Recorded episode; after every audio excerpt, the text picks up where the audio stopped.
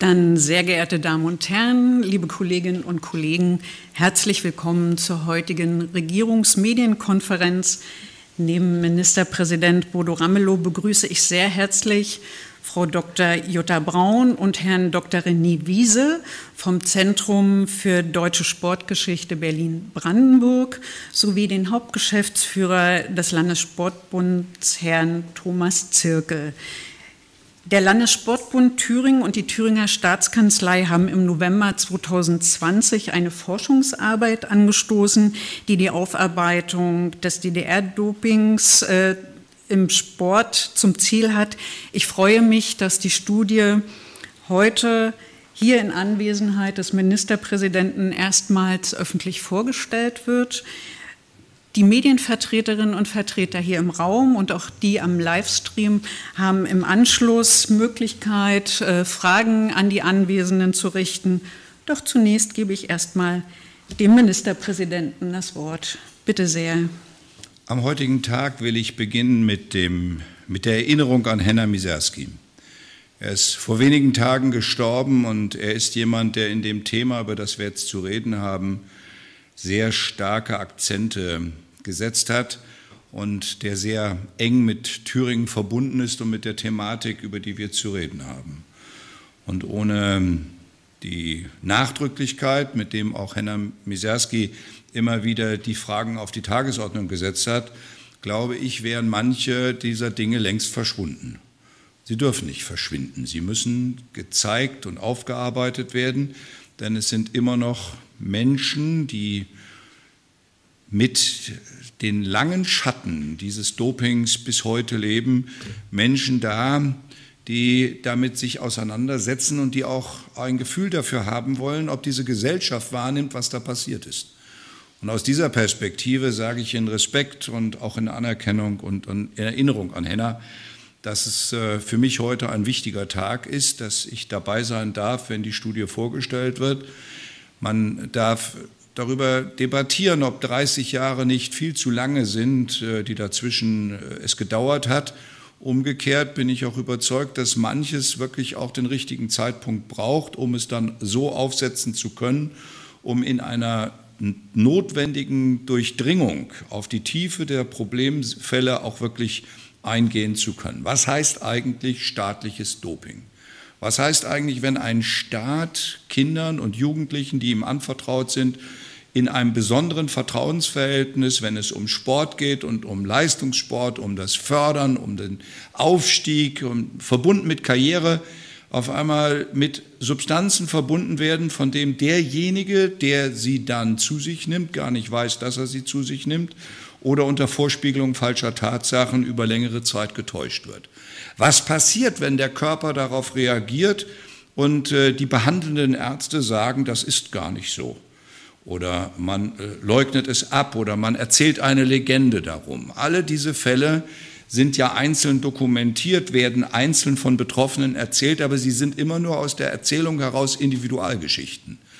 Unser Anliegen als Staatskanzlei war es, mit dem Landessportbund zusammen daraus eine Gesamtbetrachtung zu machen.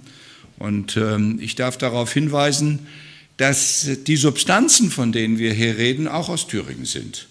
Jena Farm und die Geschichte von Jena Farm ist sehr eng damit verbunden. Das, was wir in Erinnerung haben, ist ähm, die Antibabypille und ähm, all das, was als wohltuende oder als heilende oder als positive Substanz nach außen mit dem Namen verbunden ist, hat eben auch eine andere Seite.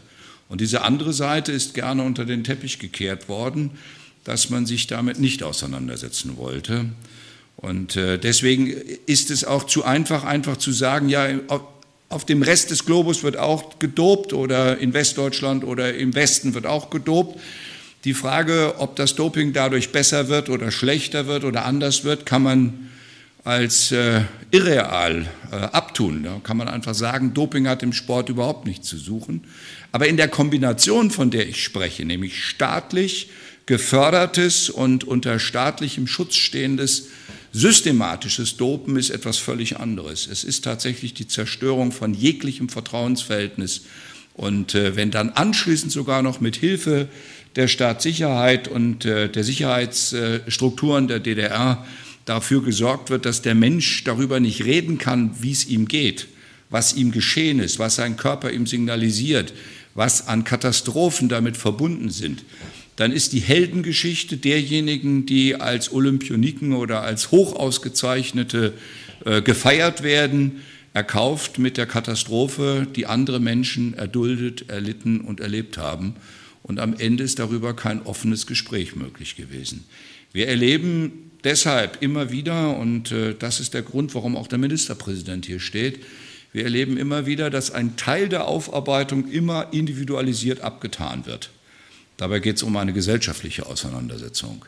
Ich kann das gerne auch an dem Beispiel der Zwangsausgesiedelten immer wieder verdeutlichen. Da geht es nicht nur um den Akt der Zwangsaussiedlung, sondern dass da, wo sie hingesiedelt worden sind, den anderen schon vorher erzählt worden ist, jetzt kommen Verbrecher.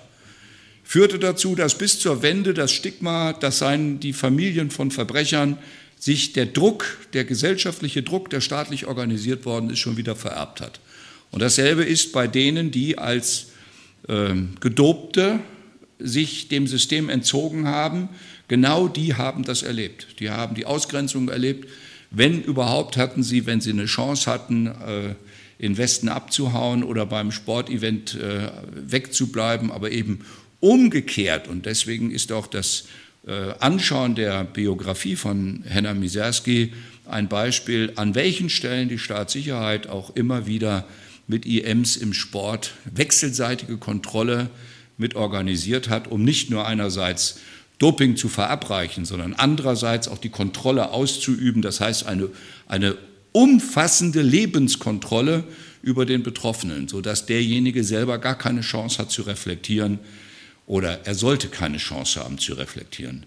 Ich habe eine ganze Reihe von Akten von äh, ehemaligen Olympioniken gesehen und äh, häufig erlebt, wenn sie Auslandskader waren, dass sie entweder vorher unterschreiben sollten, dass sie für das äh, MFS äh, Auskunft geben, mindestens, dass sie nachher jedenfalls abgeschöpft worden sind. Mit Wissen und ohne Wissen, aber in jedem Fall immer mit einem starken Druck, weil der Staatsapparat der DDR Angst hatte, dass ihre Leistungssportler dann bei internationalen Wettbewerben im Westen bleiben. Insoweit war das Thema Sport keine freie, kein freier Raum, kein fröhlicher Raum, kein Raum im Sinne von Turnvater Jan, sondern eher ein Raum von äh, Staatssicherheit und äh, von staatlichem Zwang, mehr oder weniger der, dem Erfolg geschuldet, auch der Förderung des Einzelnen, wenn er denn gehätschelt und getätschelt wurde, aber immer in Unkenntnis, ob die Grenze überschritten wird über die wir heute zu reden haben. Deswegen war unser Anliegen und die Staatskanzlei ist dafür zuständig. Wir verwalten die Geldmittel dazu. Wir sind die Auftraggeber von so einer Studie.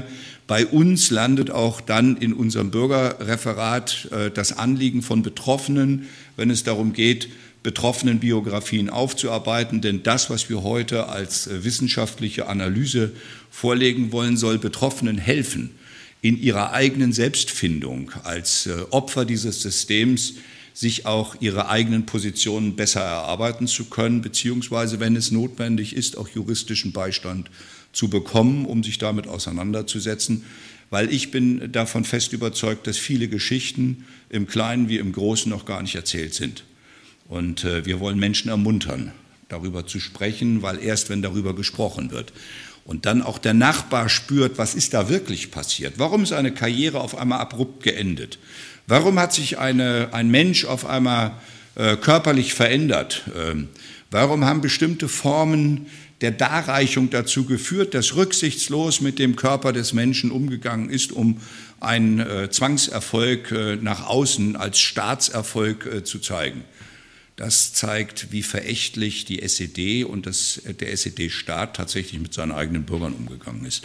Und deswegen muss man darüber reden. Es ist Teil des Aufarbeitens dessen, damit wir nicht an eine Legende glauben und sagen, ja, aber bei den Olympischen Spielen war die DDR allen anderen überlegen oder die Sowjetunion war allen anderen überlegen und das sei der Beweis des Überlegenseins des Systems. Nein, das ist der Beweis des Zwangs und wie rücksichtslos dieses System mit Menschen umgegangen ist. Und deswegen danke ich auch den, der wissenschaftlichen, den Wissenschaftlern, die die Analyse für uns erarbeitet haben. Und für uns ist es ein Teil des Handwerkszeuges, das wir ermöglichen wollen, um damit den Betroffenen den Weg zu ebnen, aber auch der Gesellschaft zu ermöglichen, lasst uns gemeinsam hinschauen und nicht wegschauen und nicht in eine Romantik verfallen, bei der man sagt, die Anzahl von Medaillen entscheidet darüber, wie überlegen ein Staatssystem war. Diese Anzahl von Medaillen zeigt etwas ganz anderes. Und deswegen will ich keinem einzigen Sportler zu nahe treten und auch deutlich sagen, es geht hier nicht darum, ein Bashing gegenüber einem einzelnen Sportler zu machen. Aber ich will kritisch hinterfragen, wer hat die Tabletten gehabt, wer hat die Substanzen gehabt, wer hat die Spritzen gehabt, wer hat das Vertrauen als Arzt missbraucht und wer hat als Trainer das Vertrauen missbraucht. Auch darüber muss zu reden sein. Deswegen ist das alles, was wir heute besprechen, nicht ohne Emotionen. Und zwar im höchsten Maß negative Emotionen, weil Menschen sich lange Zeit alleine gelassen gefühlt haben mit den Themen, die hier zu besprechen sind. Ich bin dankbar, dass wir heute den Bericht vorlegen können und ich bin dankbar der Kooperation mit dem Landessportbund, weil auch das war ja nicht ganz frei von Emotionen und deswegen habe ich auch gesagt, vor 20 Jahren habe ich Jena Pharma besucht, da habe ich noch die gesamte damalige Produktionsanlage und Entwicklungsanlage gesehen. Ich habe also auch ein Gefühl dafür für mich entwickeln können, dass es Themen gab, über die man reden wollte und Themen gab, über die man nicht reden wollte. Und es wird Zeit, dass wir über alle diese Themen reden, weil wir helfen wollen, dass diejenigen, die darunter gelitten haben, auch sich angenommen fühlen und äh, wir auch eine Mahnung haben, dass eine, eine Rückkehr auf romantische Vorstellungen, dass Doping irgendwas bringen kann, uns immer wieder gemahnen muss, dort hört Sport auf, wo die Substanzen eingesetzt werden und dort hört Miteinander auf und Vertrauen auf, wo Vertrauen missbraucht wird. Vielen Dank. Vielen Dank, Herr Ministerpräsident. Dann bitte sehr, Herr Zirkel. Ja, vielen Dank ähm, für die Einladung, heute hier auch sprechen zu dürfen. Äh, meine Damen und Herren, vor circa drei Jahren wurde der Forschungsauftrag an Frau Dr. Jutta Braun und Herrn Dr. René Wiese vom Zentrum für deutsche Sportgeschichte gemeinsam durch die Thüringer Staatskanzlei und den Landessportbund erteilt. Und wir haben damals aufgebaut auf den Handlungsempfehlungen der Studie, die im Jahr 2015 ja schon vorgestellt äh, worden ist, zwischen Erfolgs- und Diktaturgeschichte, Perspektiven der Aufarbeitung des DDR-Sports in Thüringen. Und wir sind auch den Wünschen der Betroffenen gefolgt. Für uns gilt nach wie vor, was unser LSB-Präsident Professor Hügel 2020, als die Beauftragung damals vorgestellt wurde, gesagt hat, vielleicht wird uns nicht alles gefallen, was die Studie zutage bringt, aber es ist der richtige Weg, der wird nicht leicht sein, aber wir sind uns bewusst, wir werden ihn trotzdem gehen. Und ich glaube, das ist auch ein Satz, den auch Henna Miserski, glaube ich, äh, gelebt hat. Und insofern der MP hat auch an ihn erinnert ähm, schließen wir uns auch den äh, Beileidsbekundungen an die Familie als Landessportbund an. Die nun vorliegenden erschütternden Erkenntnisse machen uns nach wie vor auch betroffen, belegen noch einmal sehr ausdrücklich, dass es eben am Ende nicht um den Einzelnen ging, dem Dopingsystem am Ende keine Rolle gespielt hat, sondern es ging darum, der Zweck heiligt die Mittel.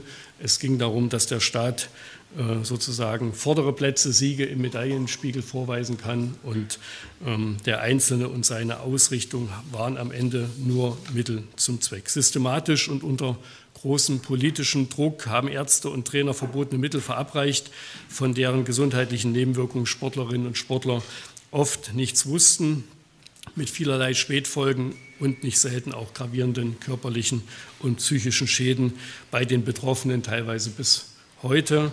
Und auch deshalb ist es unsere Pflicht, nachfolgende Sportlergenerationen über Doping, die Folgen, die das Ganze nach sich ziehen kann, aufzuklären und aktiv in der Präventionsarbeit tätig zu sein. Wir haben als Landessportbund, als organisierter Sport eine Verantwortung, den Nachwuchssportlerinnen und Nachwuchssportlern gegenüber ein Umfeld zu gestalten, in dem sportliche Höchstleistungen fair, manipulationsfrei und ohne Doping erzielt werden können, weil ansonsten sind sie im Grunde, da sind wir uns einig, auch nichts wert. Das steht nicht nur an vorderster Stelle bei uns in der Satzung oder auch im Leitbild des organisierten Sports in Thüringen, sondern es ist auch Grundlage für zahlreiche Aktivitäten, die wir ähm, gemeinsam durchführen, zum Beispiel mit dem Olympiastützpunkt regelmäßige Schulung mit den Schülern der drei Thüringer Sportgymnasien. Wir haben Zeitzeugengespräche, unter anderem mit Frau Gesine Tettenborn, die heute auch im Laufe des Tages äh, bei unseren Veranstaltungen mit dabei sein wird. Und ich glaube, es ist nach wie vor sehr eindrucksvoll, wenn jemand, der eben persönlich von diesem System, aber auch von den Folgen ähm, ja, betroffen ist, äh, den Schülern gegenüber schildert, wie diese Umstände waren und was das mit einem gemacht hat. Das ist, glaube ich, die wirksamste Form der Präventionsarbeit, um auch Schülern heutiger Generation einfach klarzumachen, was es heißt, heute vielleicht freiheitlicher entscheiden zu können, aber eben auch die Verantwortung zu haben, ähm, die, diese Verantwortung zu übernehmen und auch Entscheidungen zu treffen. Alle Mitarbeitenden des organisierten Sports in Thüringen, insbesondere Trainer und Athletenbetreuer, bekennen sich mit einer Ehren- und Verpflichtungserklärung heute zum doping- und manipulationsfreien Sport als ethischer Grundlage ihres Handelns. Alle sportmedizinischen Untersuchungsstellen, Kliniken, Arztpraxisen, Arztpraxen, die Partner sind des LSB und des äh, Sports, müssen eine Erklärung zur Einhaltung der Anti-Doping-Bestimmungen abgeben und wir lassen uns dort auch die Umsetzung entsprechend bestätigen. Und nicht zum Schluss achten wir auch darauf, dass gemäß der Förderbedingungen auch des Landes Thüringen bei Vereinbarungen, die wir als Landessportbund mit unseren Sportfachverbänden abschließen, immer die Gewährung von Fördermitteln geknüpft ist, auch an die Einhaltung, aktive Umsetzung der Dopingprävention. Die Forschungsstudie mit ihren umfassenden Praxisbeispielen, von denen wir ja auch noch hören werden, äh, wird hierfür ebenso maßgeblich einen Beitrag leisten und dazu beitragen, die historischen Zusammenhänge auch einzuordnen, zu verstehen, in die heutige Zeit zu transportieren und damit auch ja, für heutige Sportlerinnen und Sportler nutzbar zu machen. Und wir hoffen auch für die individuell Betroffenen, dass wir vorhandene Lücken in Beweisführung im Rahmen von Rehabilitations- oder Entschädigungsverfahren schließen können und vielleicht so an der einen oder anderen Stelle zumindest ja, im finanziellen Bereich nochmal ein Stück Ausgleich leisten können. Der LSB dankt auch den Beteiligten der Thüringer Staatskanzlei für die lange mittlerweile auch gute, immer wieder äh, intensive Zusammenarbeit in diesem für uns auch wichtigen Themenfeld bei all diesen Maßnahmen und auch dem Deutschen Olympischen Sportbund, der sich ähnlich wie wir und die Staatskanzlei auch an der Finanzierung der Studie beteiligt hat. Und wir sind jetzt auch gespannt auf die Dinge, die uns Frau Braun vermitteln wird. Zur Vorstellung der Studie Frau Dr. Braun nach vorne bitten, der MP, und Sie nehmen bitte gern hier vorne Platz und dann können Sie gerne. Komm. Bitte schön, Frau Dr. Braun. Ja, sehr geehrte Damen und Herren, ich danke auch dafür, hier heute sprechen zu dürfen, gemeinsam mit René Wiese äh, das Projekt vorstellen zu können. Wir sprechen heute über Sportgeschichte, die gleichwohl aktuelle gesellschaftspolitische Relevanz besitzt. Denn Doping in der DDR geschah zwar vor mehr als 30 Jahren, dennoch sind die Spätfolgen für viele Betroffene bis heute sehr präsent. Und etwas anderes gewinnt auch zusehends klarer an Konturen. Die DDR handelte nicht einsam und alleine, sondern eingebunden in ein internationales System des Sportbetrugs, das jenseits des Ost-West-Konflikts einige bemerkenswerte Allianzen hervorbrachte.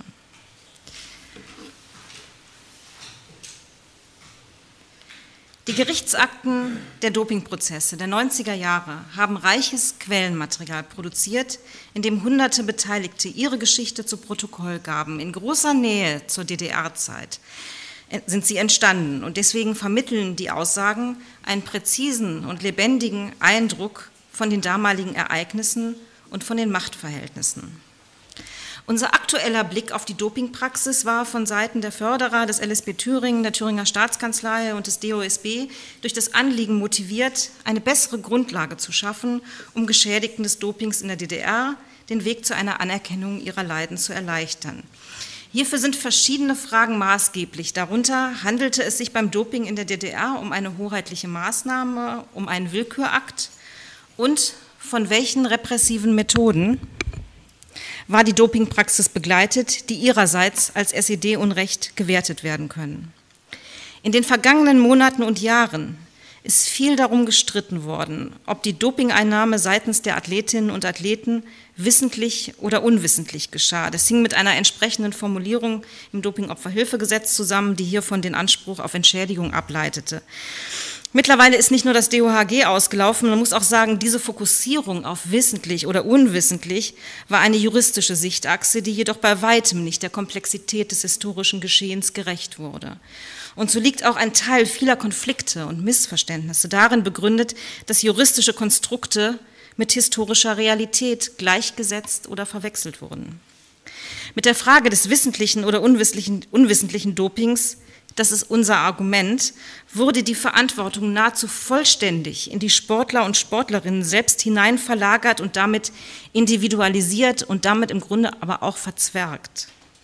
Denn hierbei geraten in nicht vertretbarer Weise systembedingte Faktoren aus dem Blick, die unseres Erachtens ebenso maßgeblich sind, will man das Geschehen historisch wie unter dem Aspekt einer verwaltungsrechtlichen Rehabilitierung von Betroffenen betrachten. Denn erstens ist zu fragen, wie groß der, der, Kreis der Betroffenen tatsächlich war und welche Handlungsspielräume vorhanden waren, welcher physische und seelische Zwang ausgeübt wurde. Damit einhergeht auch die grundsätzliche Frage nach dem Ausmaß politischer Repression im Leistungssport. Zweitens möchten wir noch einmal verstärkt den Blick lenken auf die eigentlichen Verantwortungsträger des Systems, die mittlerweile nahezu unsichtbar im Nebel der Geschichte zu verschwinden drohen. Das gilt vor allem für die Funktionäre, Ärzte und die Trainerschaft. Denn sie alle agierten als Teile einer politisch motivierten Anweisungskette, an deren Ende die Dopingeinnahme von SportlerInnen stand. Drittens möchten wir die Diskussion um Doping in der DDR aber auch aus der Verinselung holen und einbetten in die Sportpolitik des Kalten Krieges. Denn das Betrugs- und Missbrauchssystem reichte weit über die Grenzen der DDR hinaus. Ein Abhängigkeits- und Druckverhältnis herrschte zwischen der Sowjetunion und ihren Satellitenstaaten, auch im Sport. Zudem gab es eine clandestine Kooperation zwischen Dopingärzten in Ost- und Westdeutschland und zahlreiche Mitwisser in internationalen Dopinglaboren und Ärztekommissionen. Ich gebe exemplarisch ein paar Einblicke. Das Ausmaß des staatlichen Zugriffs auf die Sportlerinnen ist heutzutage immer wieder strittig. Ich greife hier äh, die Frage der Anschluss- und Nachwuchskader heraus. Denn viele Betroffene hören immer wieder, warum gehst du überhaupt in die Beratung oder zum Amt? Du warst doch gar nicht Nationalkader. Der Kreis der Betroffenen ist jedoch leider erheblich größer, als es die Elite des olympischen Spitzensports in der DDR war. Im Juni 1984 etwa, die DDR hatte sich gerade zwangsweise dem Olympiaboykott der Sowjets anschließen müssen, erteilte der Präsident des DTSB, Manfred Ewald, eine klare Anweisung. Er gab, Zitat, grünes Licht für die Freigabe aller unterstützender Mittel. Man wolle höchstmögliche Leistungen der DDR zeitgleich mit den Olympischen Spielen erbringen. Dies gelte, so Ewald, auch ausdrücklich für alle Athleten und Athletinnen der zweiten und der dritten Reihe. Diese Anweisung war der endgültige Dammbruch in einem System, das sich über die Jahre immer weiter radikalisiert hatte. Es ist mittlerweile anhand zahlreicher Aussagen aus den Dopingprozessen ableitbar, dass Anschlusskader nicht nur keinen besonderen Schutz genossen, sondern sogar bevorzugt als Versuchskaninchen benutzt wurden, denn sie mussten herhalten, damit keine wertvollen Olympioniken im Rahmen von riskanten Medikamententests geschädigt wurden. Besonders drastisch hatte sich dies bereits Anfang der 80er Jahre gezeigt, als intensiv mit Blutbehandlungen experimentiert wurde. Das hatte man tatsächlich zunächst noch bei Olympianominierten versucht, bis der oberste Sportchef Manfred Ewald einschritt. Zitat, Genosse Ewald lehnt generell die Anwendung bei Olympiakadern ab und wies an, alle eingeleiteten Maßnahmen sofort abzubrechen mit der Bemerkung, unreife Kastanien kann man nicht an Olympiakader verfüttern. Die unreifen Kastanien, sprich die noch unausgegorenen Methoden der Leistungssteigerung, sollten mithin fortan ausschließlich bei Anschlusskadern ausprobiert werden. Dementsprechend finden sich zahlreiche in den Akten dokumentierte Erlebnisse, die wir gesammelt haben, die plausibel machen, dass der Kreis der potenziell Betroffenen erheblich größer ist, als es heute zuständige Stellen im Rückblick wissen und wissen können und einschätzen. Ein besonders aufschlussreicher Part der, äh, der Zeugenaussagen vor Gericht und in den Ermittlungen sind zweifellos die Dokumente, die Einsicht in das Denken der Verantwortlichen gewähren. Denn die berühmte Frage, wie war so etwas möglich, beantwortet sich traditionell weniger mit Blick auf die Opfer, sondern auf das Kalkül und die Wertmaßstäbe der Personen, die sich an den Schaltstellen der Macht befanden. Von denen gab es vor allem drei Gruppen, Funktionäre, Trainer sowie Ärzte. Hier regieren zweierlei Entlastungserzählungen in den Gerichtsakten.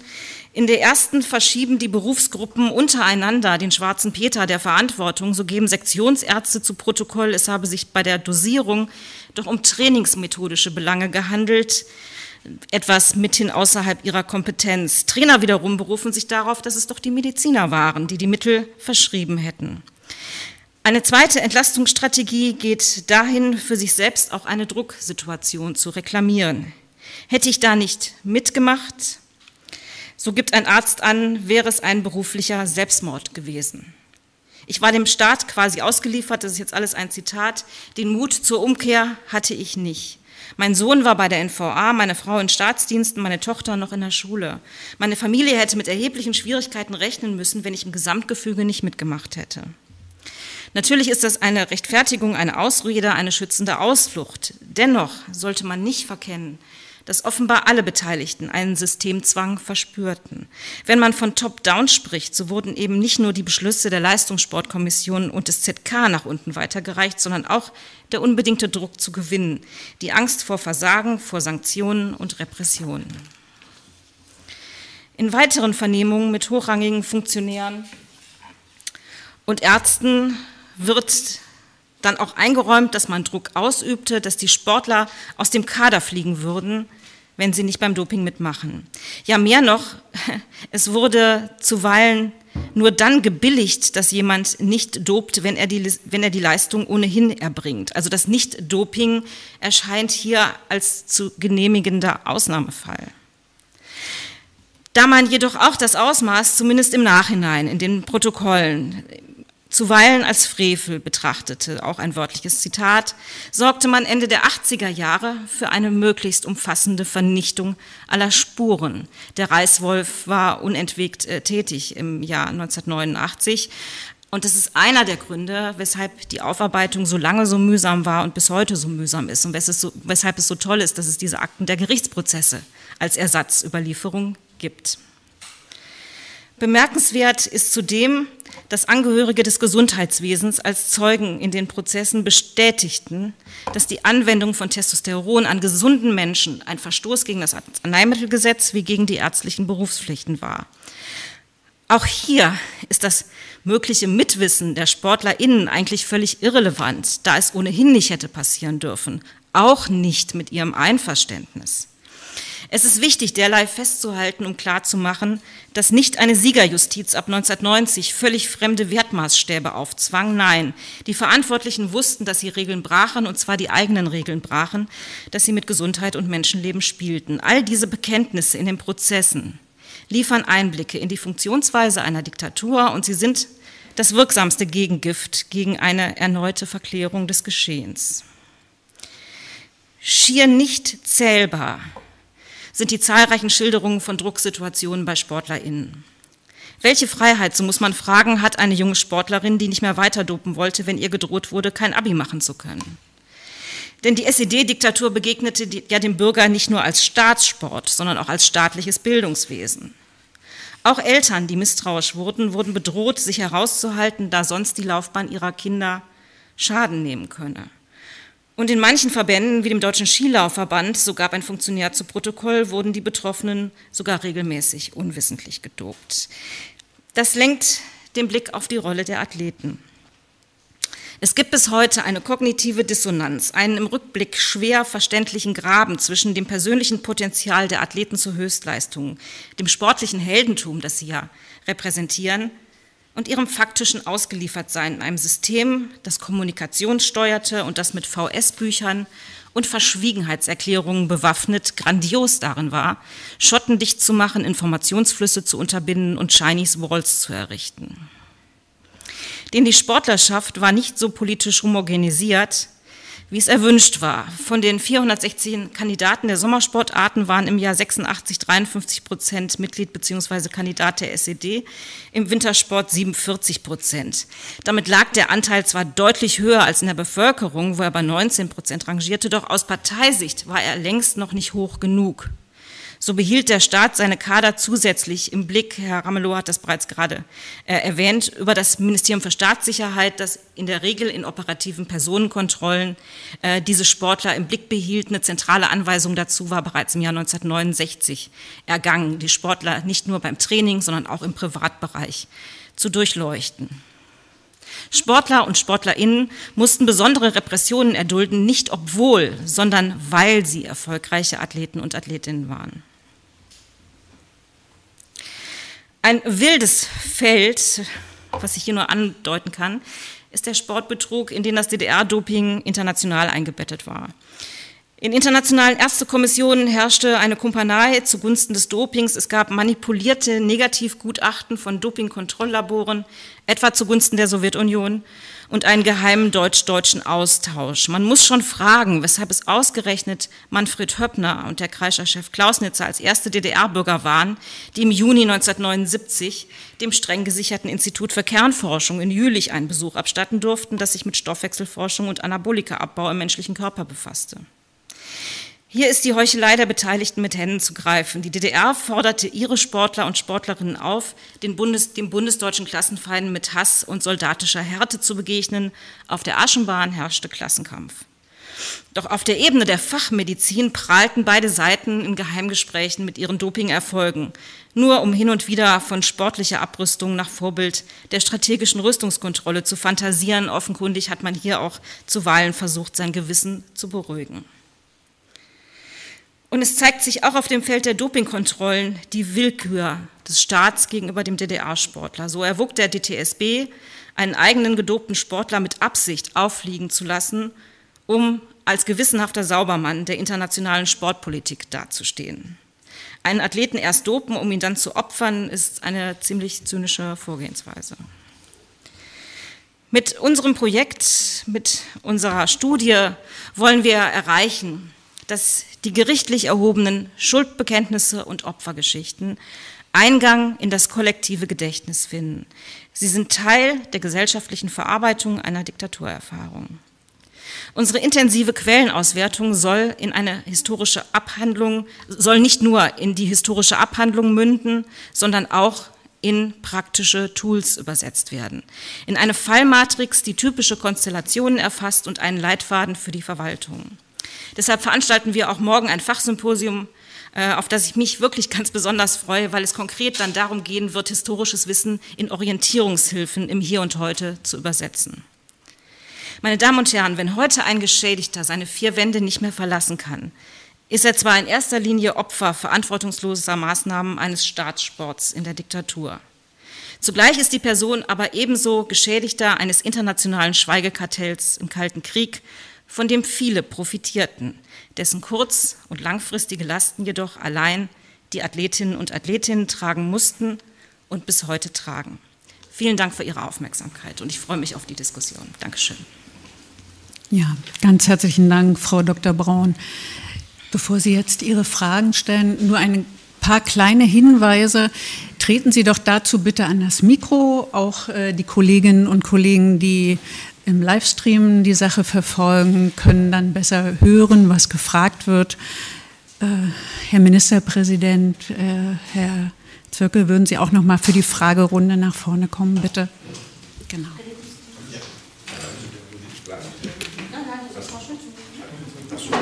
Ja. Gut.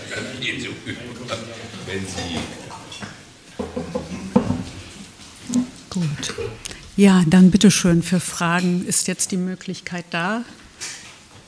Wenn ich jemanden sehe, ja, bitte. Ja, Henry Bernhard, Deutschlandfunk, Frage an Frau Braun. Ähm, das ist ja offensichtlich ein Schatz, in dem Sie da äh, gewühlt und geforscht haben. Und der liegt aber jetzt seit 20, 30 Jahren da, dieser Schatz. Warum passiert das eigentlich erst jetzt?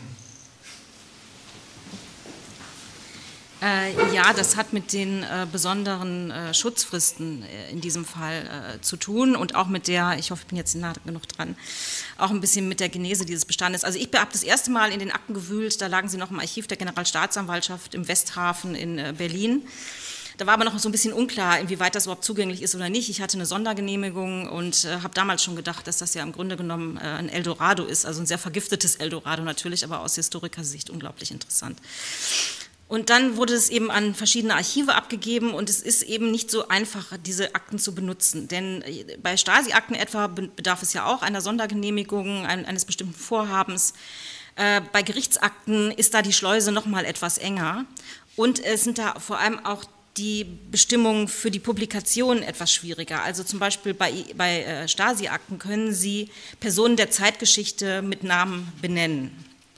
Das können Sie bei Gerichtsakten leider nicht. Also sehr zu meinem Bedauern. Ich würde gerne viele Sachen, die ich hier abgekürzt habe, mit vollen Namen ausschreiben, weil man dann teilweise auch erst so richtig würdigen kann, was diese Leute zugegeben haben, wenn man weiß, wer es ist und was er oder sie öffentlich dazu gesagt hat, vorher und nachher. Da gibt es nämlich einige wirklich interessante Differenzen. Ja? Also es verliert natürlich durch die Anonymisierung unglaublich.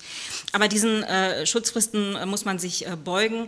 Gleichwohl denke ich, äh, dass doch genug ähm, Kernsubstanz äh, vorhanden ist, äh, die ein, ein sehr bezeichnendes Licht wirft. Und das andere ist einfach schlicht und ergreifend auch die Größe des Bestandes. Also ich habe mich damals im Westhafen schon wirklich schwer orientieren äh, können, denn das startet ja äh, mit einem Prozess und verzweigt sich dann immer weiter in, in kleinere Prozesse. Es sind hunderte laufende Meter. Also in einem Forscherleben kann man alle Prozesse gar nicht abarbeiten. Man muss, man ist gezwungen, ein bisschen exemplarisch zu arbeiten hinsichtlich der Sportarten, hinsichtlich ähm, der Funktionäre kann man natürlich sagen, gut, ich gucke mir primär die Vernehmung derjenigen an, die ganz oben standen. Ja. Äh, und äh, René Wiese möchte dazu jetzt, glaube ich, auch noch was sagen. Ja, ganz kurz vielleicht mal als äh, Einordnung dessen. Also die ZERF-Akten sind zum Beispiel beim Landesarchiv Berlin erst 2016 auch übernommen worden. Das heißt also, die sind noch gar nicht so lange da und Archive haben ja den Auftrag, die mehr oder weniger so aufzuarbeiten, dass auch der Forschung zugänglich sind. Und da kann man mal als Zahlen nennen, da ist 2016 nur von den ZERF-Akten ungefähr 500 laufende Meter übernommen worden, woran, wovon allein ungefähr 100 laufende Meter nur mit dem Doping, Staatsdoping sich beschäftigt. Die andere, der andere große Aktenbestand, das ist dann der, der, von der Staatsanwaltschaft 2.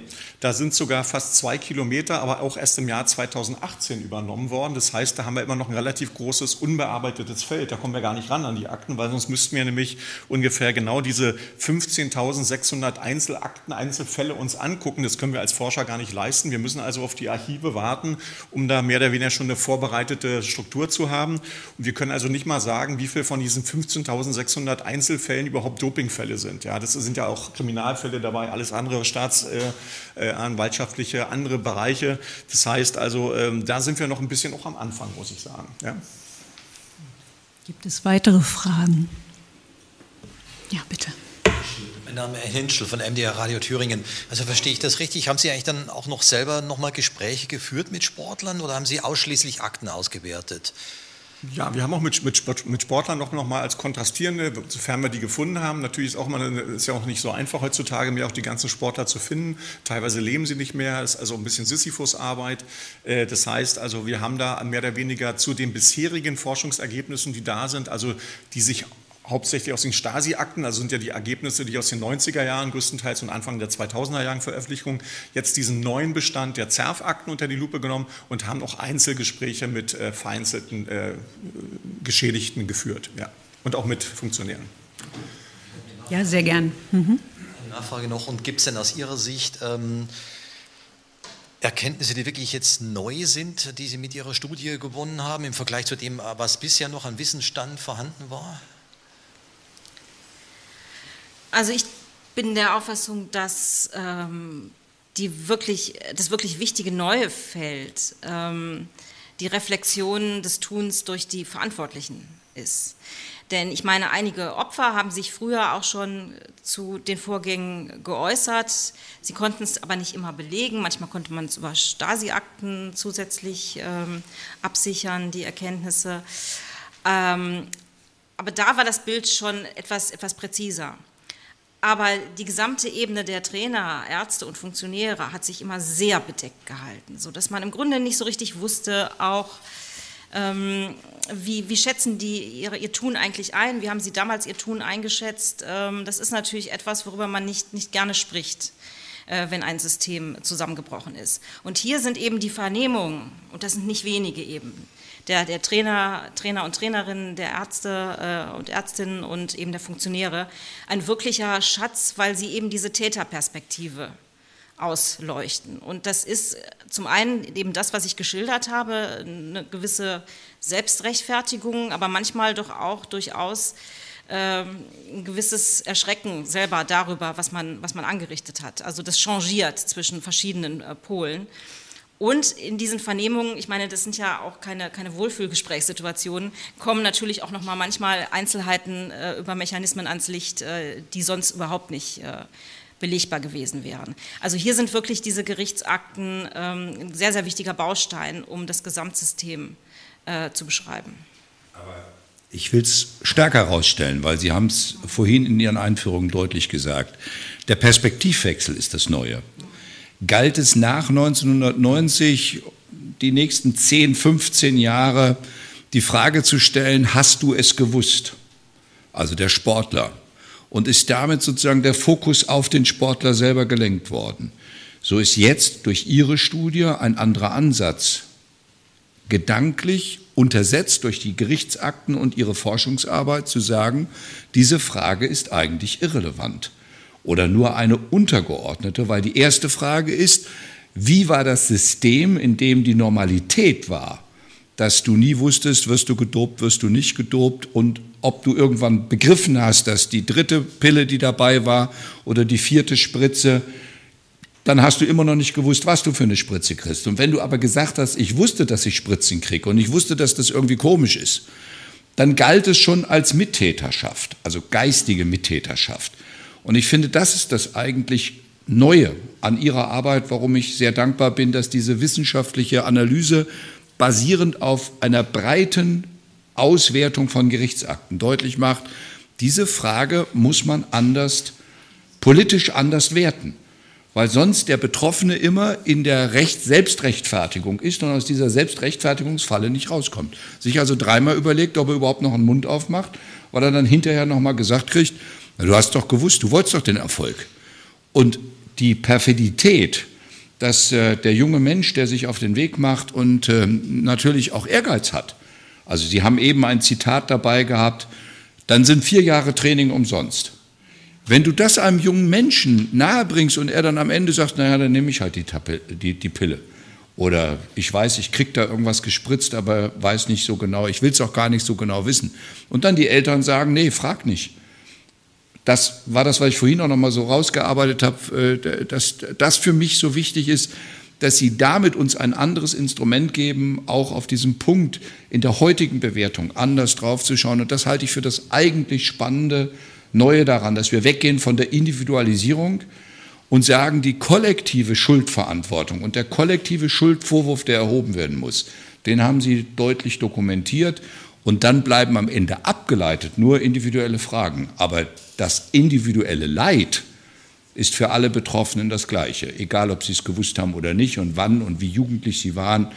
Ähm, und die Verantwortung von all denen, die sich das Vertrauen erschlichen haben und aus diesem erschlichenen Vertrauen das Vertrauen auch missbraucht haben. Ich glaube, das ist ja auch das Böse an dieser Geschichte, dass derjenige, der so aufwächst, sportlich sich motiviert, Leistungssport, Höchstleistungssport erbringen will, ähm, dann irgendwann feststellt, die, die ihn umgeben haben, haben ihm nicht die Wahrheit gesagt, haben ihm falsche Ratschläge gegeben, da wo es wichtig ist, auch einen inneren Reifungsprozess überhaupt zu haben, das ist denen alles mitgenommen worden. Also insoweit ist es nicht nur eine körperliche Zerstörung, sondern es ist auch eine psychologische Zerstörung, die ja dann zu den Langfristfolgen erst richtig sozusagen den Effekt auslöst, auf den Sie ja auch verwiesen haben. Ja, ich denke auch zu sagen, also danke erstmal für diese generelle Ein. Es ist uns auch aufgefallen, dass wir jetzt so stark auf die Subsysteme gucken können. Also von den Kinder- und Jugendsportschulen, wo funktioniert Repression überhaupt? Ja, damit der Sportler erstmal überhaupt weiß, äh, was ist mit der Einnahme verbunden? Welche Repression habe ich, wenn ich aussteigen möchte? Habe ich auch die Möglichkeit auszusteigen? Und das sind so Situationen, äh, die sind in einer, in einer Diktatur also nicht möglich gewesen. Und da zu gucken, was sagen die Zeitzeugen in diesen Vernehmungen aus Und das war für uns also eine wirklich hilfreiche Quelle dazu sagen, Mensch, da können wir Einblicke haben, um das auch mit den Stasi-Akten zu kontrastieren, die wir vor 20 Jahren als Ergebnisse vorliegen hatten. Und das sind natürlich auf einmal öffnet sich ein Kosmos für uns, der auch ganz individuell in den Einzelfällen gucken kann. Das ist natürlich sehr, sehr schön als Forscher für uns zu sagen, ja, da spielt also eben auch gerade bei dem minderjährigen Doping oder Anschlusskader, das ist ja auch ein Bereich, der ist ja so schwammig. Also wir wissen beispielsweise, Anschlusskader ist ja genau die, diese Brücke zwischen den Spitzenathleten und den Nachwuchsathleten. Und da haben wir festgestellt, das Neue ist, dass also ein Großteil derer, die auch aus in der, in der Vernehmung gesagt haben, sie haben Doping bekommen, dass die Erstvergabe schon mit manchmal mit 13, 15, 17 dabei war. Je nach Sportart natürlich ganz unterschiedlich. Und da öffnet sich urplötzlich ein Kosmos, man sagen, Mensch, das waren eben nicht nur die Spitzenathleten und ein paar kleinere Schwimmer, die gerade ein geringes Nachwuchs äh, Spitzenalter hatten schon, sondern es ist gerade in den Sportarten, medaillenintensiven Sportarten wie Rudern, wie Schwimmen, wie Leichtathletik, das sagen die äh, Vernehmungsprotokolle aus. Da können wir sagen, da wurde relativ früh bei den Anschlusskader, die meistens minderjährig waren, auch schon gedopt. Und da greift natürlich dieses repressive System im DDR-Leistungssport. So, ich schaue noch mal in die Runde. Ja, hier vorne ist noch eine Frage.